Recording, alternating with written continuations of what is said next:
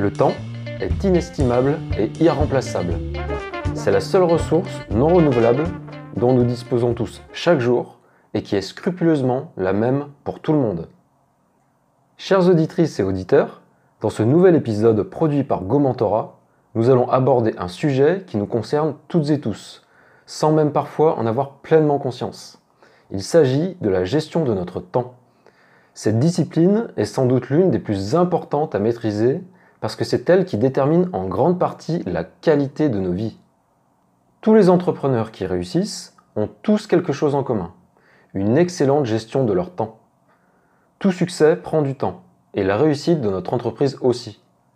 Par exemple, il faut faire preuve de beaucoup de discipline pour lutter contre la procrastination, cette fâcheuse tendance à tout remettre au lendemain et qui nous empêche souvent de progresser efficacement au travail. La bonne organisation de notre temps est une compétence qui s'acquiert et qui peut avoir beaucoup d'impact sur le plan professionnel comme sur le plan personnel. Donc, pour atteindre sereinement nos différents buts dans la vie, et notamment dans notre travail, nous avons besoin de définir la meilleure manière d'utiliser ce temps qui nous est imparti. Mais en quoi consiste concrètement la gestion de notre temps? Gérer son temps, c'est avoir la capacité d'organiser la séquence de ses actions. À chaque instant, nous avons le choix de nos actes. Nous pouvons décider de ce que nous allons faire en premier lieu, puis en deuxième lieu, et en troisième, etc. Savoir gérer son temps, c'est aussi et surtout décider de ce que nous n'allons pas faire. En fin de compte, on ne peut pas réellement gagner du temps. La seule chose que l'on puisse faire, c'est répartir les tâches les plus importantes, les tâches les moins importantes, et décider de ne surtout pas faire le reste, toutes ces tâches qui ne comptent pas vraiment et qui nous éloignent de nos réelles aspirations. La fameuse loi de Pareto dit que 80% de ce que nous faisons représente seulement 20% de nos résultats et inversement. Cela veut dire qu'une grande partie de nos efforts ne produisent que très peu de résultats, mais aussi et surtout qu'une petite partie de nos efforts produisent d'importants résultats. C'est pourquoi une bonne gestion du temps consiste à identifier les 20% de nos actions qui génèrent les 80% de nos résultats. Il s'agit ici de minimiser au maximum ce que nous faisons dans une journée. Nous devons choisir la chose la plus précieuse et la plus importante à faire chaque jour et concentrer toutes nos actions sur cette tâche jusqu'à ce qu'elle soit réalisée à 100%. C'est seulement ensuite que nous pouvons passer à la suivante. Il faut être discipliné. La gestion du temps consiste à définir ses priorités et à s'y tenir. Cela doit devenir une habitude. Toute nouvelle habitude ne s'acquiert pas du jour au lendemain, mais une fois celle-ci ancrée dans notre quotidien, alors tout devient possible. Avant d'investir dans une tâche, nous devons nous demander si celle-ci est la meilleure façon d'investir notre temps. Il faut tout d'abord trouver la tâche qui nous permettra d'avancer efficacement vers notre objectif. Par exemple, si notre projet est de gagner du temps et d'être plus productif au quotidien. Voici une tâche très concrète et qui est essentielle à mettre en place chaque veille au soir ou chaque matin avant d'attaquer sa journée. Il s'agit de prendre 10 minutes par jour pour bloquer du temps. En prenant l'habitude de prioriser et de planifier minutieusement nos différentes tâches à faire dans la journée, nous économisons un temps précieux. C'est une pratique diablement efficace.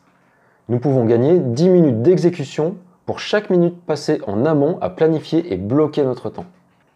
Une fois que notre temps a été bloqué pour chacune de nos tâches, il s'agit ensuite de passer à l'action et surtout de se tenir au plan prévu. Comme dit précédemment, il faut être discipliné. C'est difficile au début, mais le jeu en vaut vraiment la chandelle. Quand nous commençons une tâche difficile et que nous l'achevons, nous nous sentons plus positifs et confiants. Nous avons tous déjà ressenti cette fierté et cette satisfaction intense du travail accompli. Cela augmente notre estime de soi, notre capacité à progresser et à continuer face aux difficultés. Nous sommes plus motivés, plus productifs et surtout plus heureux. En fait, lorsque nous venons à bout d'une tâche difficile, nous produisons une décharge de dopamine, qui n'est autre que la drogue du bonheur. Alors prenons l'habitude de bien gérer notre temps et de réaliser le plus difficile et le plus important à faire chaque jour. Nos journées en seront transformées.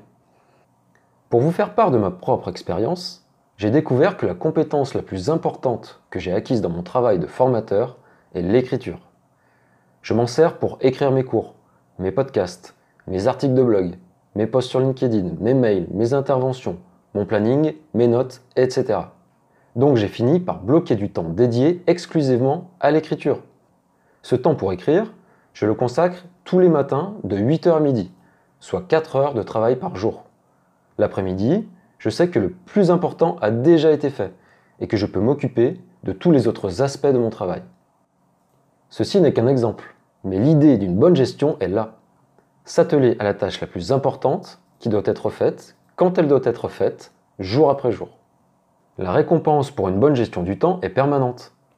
Si nous en appliquons les grands principes, nous nous sentons plus épanouis au travail, plus confiants en nous-mêmes, avec un sentiment profond d'être davantage maître de notre vie.